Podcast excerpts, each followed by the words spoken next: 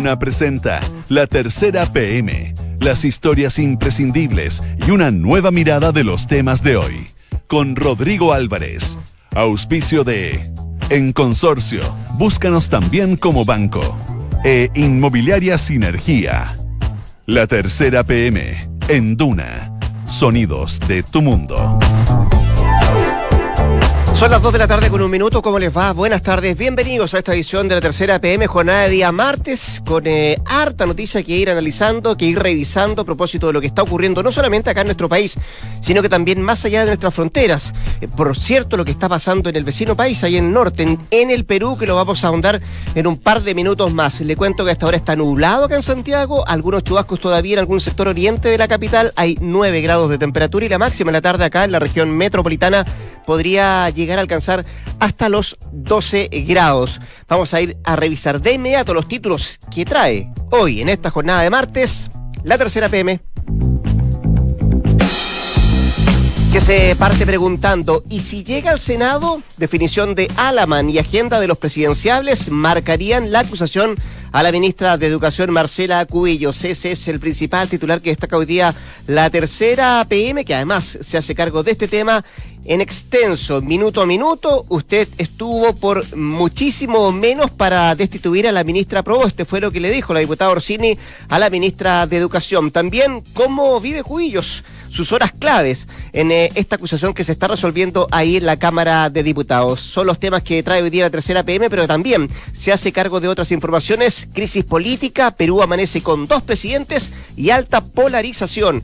También es otro de los temas que destaca la tercera PM en esta jornada de día martes. Consejo de Monumentos Nacionales solicita a Metro buscar alternativas para la futura estación en el Parque Forestal. ¿Y a qué se dedicaban las 26 bandas desbaratadas en la zona oriente de Santiago? Esa va a ser una pregunta que vamos a responder en un rato más en otro de los temas de las informaciones que destacan esta jornada de día martes, la tercera PM. Vamos al detalle, son las 2 de la tarde con 3 minutos y nos vamos a ir de inmediato al Congreso porque allá se está resolviendo todavía la acusación constitucional contra la ministra de Educación Marcela Cubillos, que está enfrentando esta acusación impulsada por parlamentarios del Partido Socialista y que en caso de ser aprobada llevará su destitución o, e inhabilitación para ejercer cargos públicos durante cinco años. El proceso se inició esta mañana, eso a las 10.30, con la revisión de la llamada cuestión previa, que apunta a determinar si la acusación cumple con los requisitos que exige la constitución política de nuestro país para presentar el libelo. Están hablando los em, parlamentarios que conformaron esa comisión.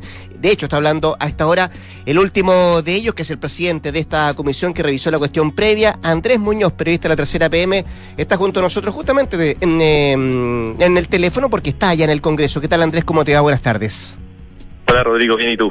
Muy bien, ha sido una jornada bien agitada con, eh, con harta exposición y solamente quiero darte un número, porque se había reclamado en algún momento que el abogado que está representando a la ministra de Educación, eh, Marcela Cubillo, se había demorado en su posición algo así como una hora. 75 minutos estuvo eh, la diputada Orsini, que es la única miembro de la oposición en, este, en esta comisión que estuvo hablando y que tuvo frases bien, bien, bien elocuentes la parlamentaria, ¿no?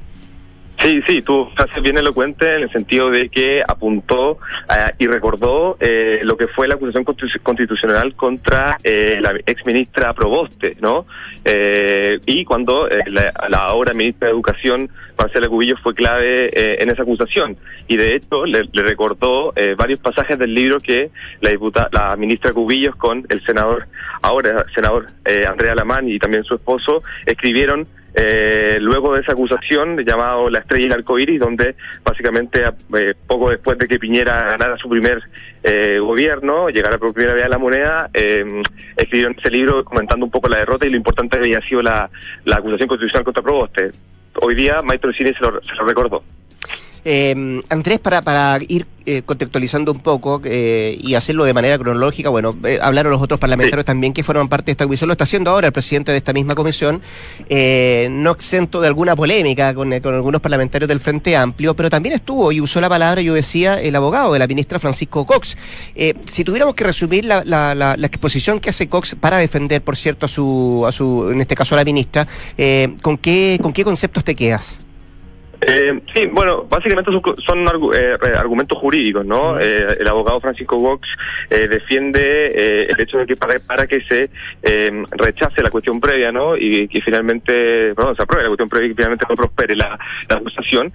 y básicamente se basa en, argumentos jurídicos, ¿no? Detalla los cinco capítulos que, detalló los cinco capítulos y las cinco defensas, por así decirlo, de, que contiene la acusación. y básicamente se, se, giró en eso. A pesar de que igual, al final, en el discurso que tú bien comentabas, eh, también nombra, hace ver un par de puntos políticos, pero finalmente se, se, fue, una, una defensa jurídica, ¿no? Así es. Eh, quería preguntarte otra cosa, porque, a ver, eh, eso es lo que está pasando a esta hora. y quería preguntarte respecto a las horas previas que, vivió la, ministra Marcela Cubillo. ¿A qué hora llegó? ¿Con quién se fue de Santiago al Valparaíso? ¿Cómo se dio el, preámbulo de la, de, la, de la acusación para la ministra? Sí, bueno, la ministra llegó cerca de las 8 de la mañana acá al Congreso en Valparaíso, salió cerca de las seis y media desde Santiago y lo hizo sola, con su chofer, en el auto fiscal, obviamente, del Ministerio de Educación. Eh, se, pude conversar un poco con, con el senador Alamán, me comentó que estuvieron en la mañana compartiendo juntos, obviamente, eh, pero eh, se vinieron eh, en vehículos separados a Valparaíso y acá, cuando llegó eso cerca de las 8 de la mañana, estuvo básicamente refugiada en, la oficina de la SECPRES, que queda justo, casi justo al frente de la entrada a la sala de la Cámara, eh, y ahí más tarde comenzaron a llegar eh, tanto el ministro Gonzalo Blumen de las Express, el subsecretario Claudio Alvarado de las Express, y también sus tres subsecretarios, ¿no? El de, Educación Parvularia, el de Educación Superior y el, subsecretario de Educación, Raúl Figueroa. Con ellos estuvo hasta eso cerca de las 10, eh, y ahí cerca de un cuarto, un cuarto para las 10 por, más, o menos, salió para, ir a asistir al baño la ministra en un momento y ahí también fue abordada por, por los medios de prensa que estaban esperándole y dio un par de declaraciones. Bien, eh, yo sé que estás afuera del, eh, del, del, de la sala, Andrés, para tomar este contacto con nosotros, pero tengo entendido que ya se votó en la sala eh, y entiendo que por empate la Cámara está rechazando la cuestión eh, la cuestión previa, 76-76, de acuerdo a la información que estamos manejando. Eh, vamos a tratar de... Están saliendo los, parlamentarios, tengo entendido que sí, pero, tengo entendido que se fue esa la... Pero, pero bueno, hay un receso, si no me equivoco ahora, ¿no? Eh, entiendo que hay un receso ahora, es lo que se ha planteado, pero este rechazo de alguna forma indica que avanza la acusación contra la ministra, ¿no? Claro, claro, sí. Eh, y, tendría que verse ahora eh, y los minutos por cada comité para que finalmente expongan todos, ¿no? Ya, si usted quiere, tómese un par de segundos y quiere conversar con alguien, feliz de, escuchar una opinión de algún parlamentario. Ya, porque está pasando justo en este momento. Dame un segundito porque estoy justo acá en la salida de los parlamentarios de la eh, las bancadas de oficialistas que podrían dar un punto de prensa acá. A ver, por ejemplo, el diputado Trisotti, diputado, ¿cómo está? El diputado de la UDI, en vivo para Radio Duna. Eh, ¿qué, finalmente se, empató? ¿Qué, está pasando? Sí, efectivamente la cuestión, el, el proceso de la, de la acusación constitucional está absolutamente regulado tanto en la Constitución y en, y en la ley. Eh, lo que invocó la defensa de, de, la señora ministra fue invocar la cuestión previa, donde él hace un análisis principalmente formal, pero por supuesto considerando algunos elementos de fondo. Luego expone cada uno de los diputados que integraron esta, esta comisión y ahí nos vamos a votación. Eh, empatamos a 76 votos, lo cual, de acuerdo a lo que establece la Constitución, fue frente a un empate, se rechaza la, cuestión previa, por tanto ahora entramos luego de, de esta media hora de, de, de receso y de suspensión de, de la sesión para que los diputados puedan preparar su futura intervención. Ahí ya se entra al fondo de la, de la cuestión del... Yo espero que, que aquí prime eh, el sentido común. Eh, y esto derechamente no por un arrebato político se termine aplicando una sanción que es muy estricta, es la más estricta que existe en nuestro eh, ordenamiento jurídico como, como es la suspensión por cinco años de cualquier cargo público de la ministra y espero que se rechace la acusación. Muchas gracias, diputado. Esté muy bien, gracias. Ahí estaba el diputado Renzo Trisotti de la UDI justo saliendo de la, de la salida de la sala. Bueno, y, tenemos la, la, información de última hora, entonces, que por empate de 76 votos la Cámara de Diputados rechaza la cuestión de previa deducida por la ministra mm, Marcela Cubillos y corresponde ahora, como tú le, le preguntabas muy bien al parlamentario, debatir el fondo de la acusación constitucional. Se va a tomar un receso de 30 minutos y ahora viene esa parte de, de la discusión ahí en la misma Cámara de Diputados. Eh, Andrés, tú que has estado... Sí, seguían, seguían, en, seguían en conversación discusión en los comités para ver cuánto va a ser el tiempo que cada parlamentario va a exponer y cada bancada va a tener. Eh, y eh, lo que pude conversar con el secretario de la Cámara, Miguel Landeros, me decía el día de la mañana de que él proyectaba así como... Eh, a primera a primera luz eh, que a, las 8 o 7, 8 de la tarde podría haber alguna novedad, 8 de la noche podría haber una novedad. Ya, pero no hablan no hablan todos los parlamentarios, o sea, eh, se designan algunos por parte de los comités, ¿no? Exacto, se reparte el tiempo. Mira, aquí estoy con el diputado eh, Patricio Melero de la UDI, eh, justo saliendo, justo saliendo, diputado. ¿Cómo lo, ¿Cómo lo ve para el fondo, lo que viene en la tarde? Bueno, mi proyección es que esta votación de empate, si se produce nuevamente en la tarde, significa que se rechaza la acusación constitucional. Y yo creo que hay algunos diputados que eh, quieren ir al fondo para fundamentar bien su voto en contra y mi presagio es que todo señala que en forma muy ajustada la acusación no va a prosperar. Los indecisos, los diputados de la DC, Matías Walker. Eh, no, yo, yo, creo que yo, creo, yo, creo que en estos minutos no hay indecisos. Yo creo que están todos con su decisión tomada. El tema es la oportunidad de expresarla y yo creo que en la tarde eso se va a aquilatar y se va a ir al fondo del tema. Y yo creo que también me han calado bastante los eh, argumentos que ha dado el abogado defensor y otros en cuanto a señalar que no hay que confundir tener una visión política distinta, una visión crítica sobre la gestión de educación, a sacar a un ministro del cargo por esa razón. Muchas gracias, diputado. Gracias. El diputado Patricio Valero te la saliendo también de la sala. Y se mostraba bien optimista de lo que podría pasar en el transcurso de la tarde con, eh, con la discusión que se va a dar más tarde con lo que tiene que ver con el fondo. Eh, don Andrés Muñoz, periodista de la tercera PM, un millón de gracias por este contacto, por la información. Por cierto, último minuto que la tuvimos ahí en las mismas puertas del Congreso. Gracias, Andrés. Gracias, Rodrigo. Nos vemos. Dos de la tarde con 12 minutos. Esto es La Tercera PM con Rodrigo Álvarez.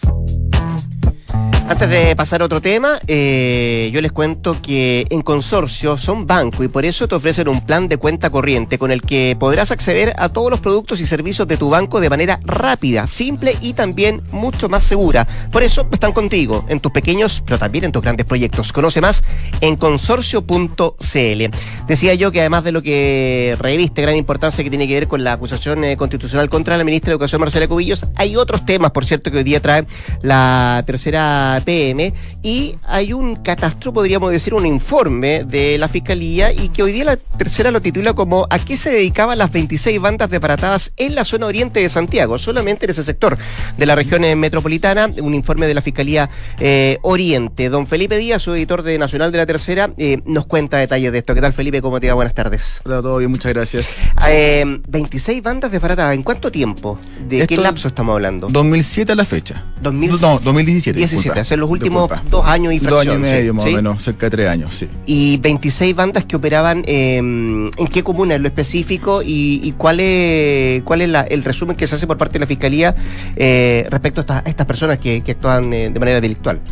mira, esto es un, un, informe que hizo la Fiscalía Oriente, en el fondo que ellos quisieron saber cuántas bandas de verdad habían operado en, la, en, este sector de Santiago, eh, en qué periodo de tiempo y viendo un poco cómo, era su modo operandi, cómo estas bandas operaban. Eh, bueno, la, la Fiscalía Oriente comprende todas las comunas de Santiago que van desde Lo Barnechea, como es el lado norte, hasta La Florida, eh, por la zona cordillerana y además bueno, incluye Ñuñoa, Providencia, Peñalolén, toda esta área de Santiago.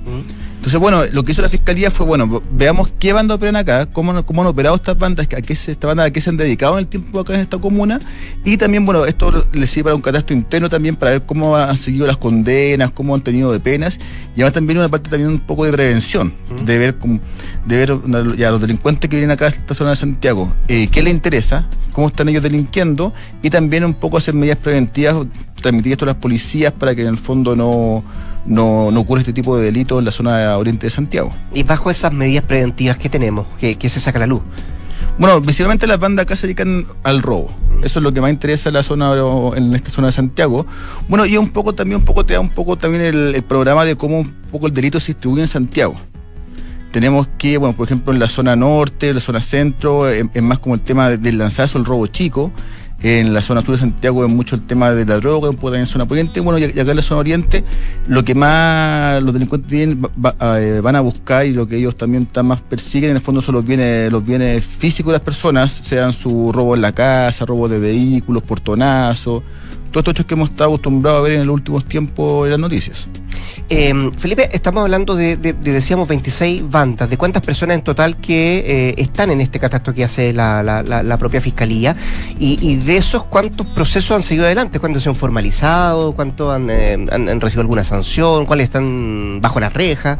Claro, bueno, estas 26 bandas están compuestas por 326 personas en total de los cuales eh, ya hay 200, un poco más de 200 condenados ya, muchos con penas efectivas de cárcel.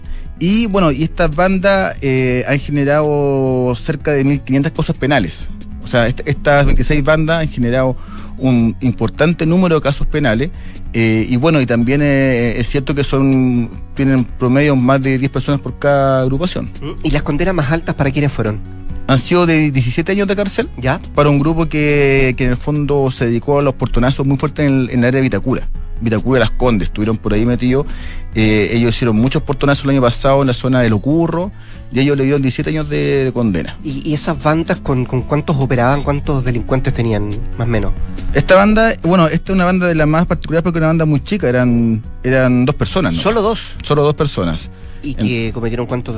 Claro, o sea, ellos hicieron la mitad de los delitos. En, 50%, en claro. solamente en esa zona. Claro, entonces, bueno, eran delincuentes muy avesados uh -huh. y que, bueno, claramente esta condena de cárcel efectiva, eh, bueno, se ajusta en realidad a la gravedad de los hechos que ellos cometieron. Y, y, de las últimas bandas que han sido desbaratadas, eh, de, de, de, cuántas estamos hablando y de qué composición también? Bueno, las últimas bandas, bueno, se han dedicado más que nada al tema de, bueno, por ejemplo, tenemos muchas bandas, por ejemplo, dedicadas al tema de eh, del robo, por ejemplo, de pasajeros de taxis. Uh -huh. Hay una banda que se llama Los Taxichorros, que en el fondo quedan taxistas, que se coludían con, con asaltantes, o sea, tomaban pasajeros, eh, manejaban algunas cuadras y se subía el, el, el, delincuente, intimidaba al pasajero, le quitaba sus cosas y después lo dejaban a la víctima tirada muy lejos en una zona alejada de Santiago, entonces para que en el fondo le costara a la persona hacer la denuncia respectiva. Eh, Felipe, esto responde a qué? Responde a un trabajo eh, conjunto, se está haciendo bien la vega. Eh, ¿cómo, ¿Cuál es la directriz que uno puede sacar a propósito de esta de este informe que entrega la Fiscalía Oriente? Bueno, en el fondo lo, lo que lo que esto busca, este trabajo como de, análisis que hace la Fiscalía, es que bueno, ocurren muchos hechos delictuales, ¿no es cierto?, en diferentes zonas de la zona oriente, en que no se sabe quién es el autor del delito. Ya. Entonces lo que se hace este, este estudio empieza como a agrupar modo operandi. Ya, ya tenemos, no sé, 10 delitos que se concentran en robo a casas, con ejemplo, con piedrazos. Tenemos 15 delitos que son asaltos donde hubo metido un taxista. Entonces, todas estas causas que están sin imputados. Son, son focalizadas. Claro. Perfecto. Se empiezan como a agrupar como familias de delitos. Uh -huh. Entonces, cuando cae un delincuente que tiene un modo especial de operar, ven, bueno, ya este tipo opera así, veamos qué causas hay sin, in, sin imputados conocidos que puede hacer este tipo el mismo sujeto. Entonces ahí empiezan a investigar, empiezan a hacer cruce de datos, llaman a las víctimas de esos delitos, le muestran fotografía donde puede estar este, este imputado y ahí bueno, y ahí empiezan un poco a, armar el pool de, de esta persona, dónde se movía, este grupo, dónde actuaba, y en el fondo todos estos datos, datos que estaban eran causas como sin culpables, causas que estaban impunes, mm. empiezan ya a tener como su responsable, empieza a asociarse un nombre y una cara con un hecho delictual en particular. Yo sé que, que, que es un informe que habla justamente de, la, de cómo se desbarata estas bandas, que las componían y, y, todo el detalle y el trabajo focalizado que hizo la Fiscalía, pero hay ítem respecto a la relación, por ejemplo, de denuncias de la gente de este sector de Santiago, han aumentado las denuncias, ¿eso ayuda para, para el trabajo, por ejemplo, de la Fiscalía en este caso? Claro, o sea, bueno, la denuncia efectivamente han aumentado en esta zona de Santiago. Eh, y bueno, y siempre la, las policías y el gobierno insta a que, a que se denuncie esto hecho. Porque muchas veces lo que ocurre es que hay una elevada cifra negra en que las personas, ya sea por desidia o por desinterés o porque creen que no se va a llegar a ninguna a ningún resultado, la gente no denuncia. Entonces, al no haber denuncia, tampoco se pueden hacer políticas públicas enfocadas en eh, prevenir estos delitos. Entonces, en el fondo, claro, si bien es cierto que se ha registrado en los últimos meses un incremento de denuncias, uh -huh. esto también las autoridades lo ven como algo positivo, en el fondo, en que la gente se está atreviendo a denunciar y se está atreviendo también a, a, a dar a conocer su situación y buscar, esperando de la justicia algún tipo de respuesta. Muy bien, don Felipe Díaz, su editor de Nacional de la Tercera. Gracias por todos estos datos. Que, muy bien, que esté muy bien, gracias, gracias. Dos de la tarde con 20 minutos. Estás en la Tercera PM con Rodrigo Álvarez.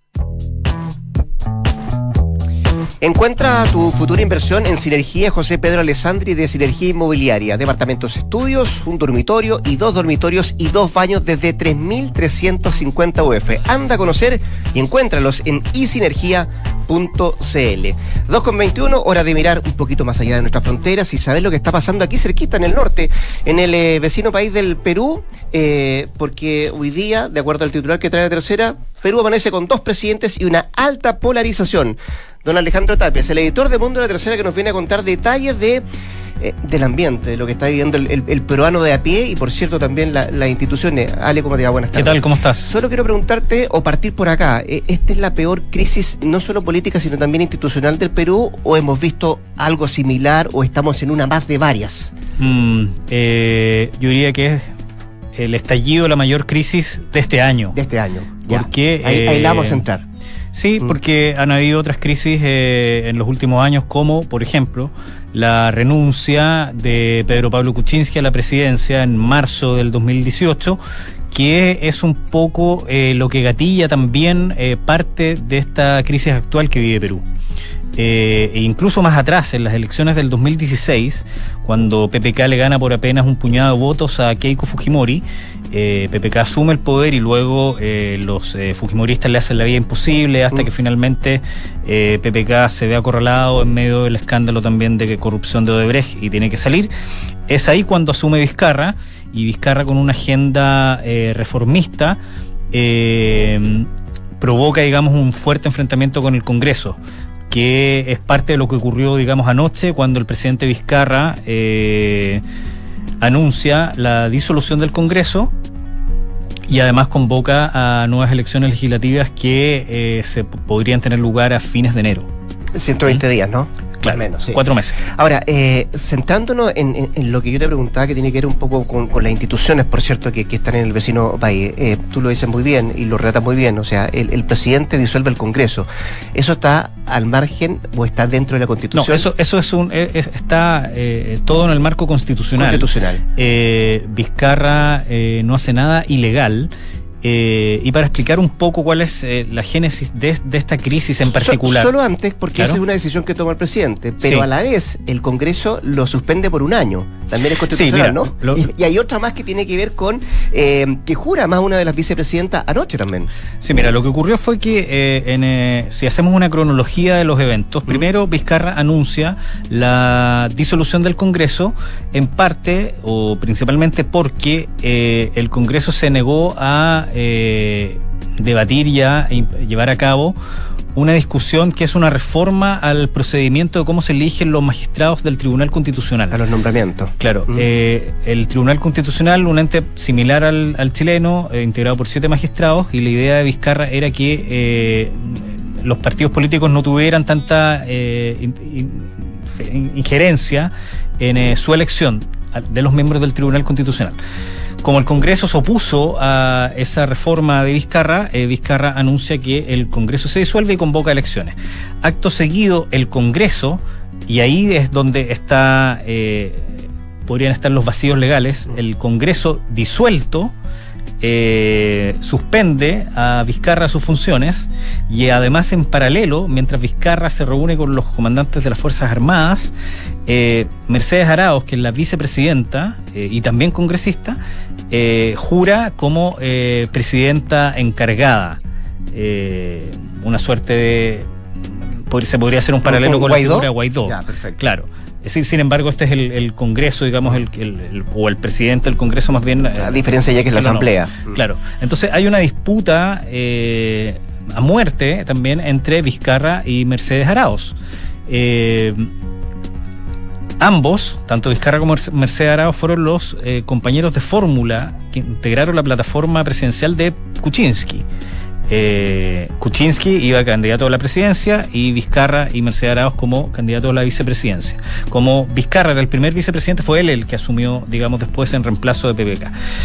Ocurre que eh, Mercedes Arauz tomó eh, distancia de eh, Vizcarra cuando el presidente peruano anuncia el 28 de julio que una idea de adelantar en un año las elecciones generales previstas para el 2021 sin consultar a Mercedes Arauz. Y desde entonces la ruta de ambos se separó dramáticamente y por eso se explica, digamos, que eh, Mercedes Arauz se haya prestado, digamos, para el juego que está haciendo también el Congreso de querer nombrarla como una suerte de presidenta paralela. Hay todo un debate en Perú si es que el, el Congreso puede o no tomar esa decisión porque eh, se supone que ya está disuelto. Eh, estamos conversando con Alejandro Tapia, editor de Mundo de la Tercera. Eh, en este mismo orden cronológico que tú relatas de los hechos, Alejandro, quiero, quiero quedarme en un punto. ¿Estaba preparado el Perú, estaban preparados los partidos políticos para ir a elecciones anticipadas en 120 días? Como primera pregunta. Y segundo, para entender mejor y que nos están escuchando, hoy día, ¿quién tiene eh, la mayoría en el Congreso peruano? ¿De qué corrientes políticas estamos hablando?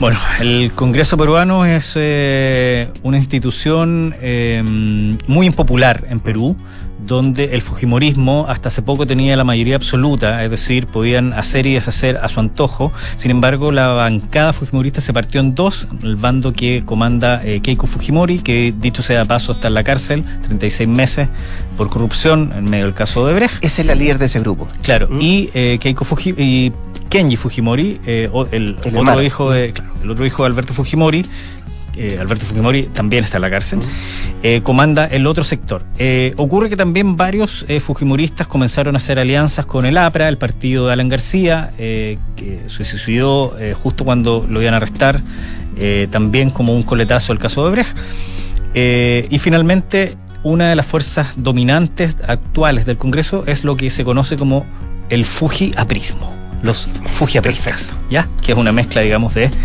Fuji- eh, los Fujimoristas y los apristas. Eh, Martín Vizcarra, por otro lado, no tiene representación parlamentaria porque eh, la bancada de peruanos por el cambio, cambio con K, por la PPK, Mm. por la K de Kuczynski, también están divididos. Entonces, finalmente, en el Congreso peruano transitan partidos políticos que al, fin- al finalizar el día eh, actúan según actúan según el mejor postor, digamos. Entonces, eh, lo, que, lo que ha pasado con el Congreso es que el Congreso se ha opuesto en general, en, mayoritariamente a las reformas de Vizcarra, entre ellas su idea de adelantar las elecciones. El Congreso en general no quiere adelantar las elecciones y mucho menos quiere, eh, digamos que se, se- se lleven a cabo esas elecciones ahora en enero, porque ellos no quieren perder, digamos, sus cargos. Entonces Vizcarra eh, hace una movida eh, bastante arriesgada pero inteligente, es, que es aprovechar que el Congreso es muy impopular para anunciar eh, la disolución. No hay que olvidar que esto también ha, mm, ha provocado en Perú el recuerdo del el fantasma del autogolpe del año 92 de Alberto Fujimori, cuando él también disuelve el Congreso, lo hace por la fuerza, con tanques, etcétera. Eh, Ah, pero un antecedente muy, muy, muy interesante, ese, porque pudo haber hecho Vizcarra eh, llevar adelante la disolución del Congreso y haber renunciado. Bueno, Vizcarra puede renunciar Mm. cuando él considere que es, eh, es, es prudente y necesario. Eh, no, no está en esa vía, al menos por ahora. Eh, lo, que él pretende es que el Congreso se disuelva para que se elija un nuevo Parlamento a fines de enero. Y ese nuevo Parlamento eh, seguramente va a tener que tomar la decisión de que si, es que se adelantan las elecciones generales, como quiere Vizcarra en un año, si es que eh, se cambia la metodología para elegir a los miembros del TC. Y que viene ahora en lo más inmediato, una comisión permanente es del Congreso la que va a operar eh, y la que legalmente va a tener que convocar a las elecciones. Si es que eh, en este eh, plazo de cuatro meses no se convocan las elecciones, puede pasar que eh, el Congreso vuelva a asumir las funciones que tenía hasta ayer con los mismos congresistas eh, y finalmente todo queda en nada. Hay también quienes sostienen que eh, el órgano que debe dirimir toda esta disputa entre el Palacio Pizarro, el Ejecutivo y el Congreso debiese ser el propio Tribunal Constitucional. Entonces, Perú se está eh, enredando en un laberinto Complejo, del cual viene a- hace tiempo arrastrando. considerando también de que todos sus expresidentes están también tras las rejas o en arresto domiciliario con el caso de Brecht como telón de fondo. Eso te iba a preguntar. Bueno, eh, da para largo, por cierto, Sí, lo que está claro. pasando con el Perú. Seguramente la tercera PM en el transcurso de las próximas horas vamos a seguir ahondando en este tema y mañana en la tercera también eh, va Sí, desplegado este tema. Alejandro, gracias por estar acá. No, gracias a ti. 2 con 30 y con esta información del eh, convulsionado, políticamente por cierto, Perú, damos eh, punto final a esta edición de la tercera PM de jornada de día martes. Quédese junto a nosotros acá al 89.7, cartas notables y a las 3, sintonía crónica. Nosotros nos juntamos mañana a partir de las 14. Gracias, buenas tardes.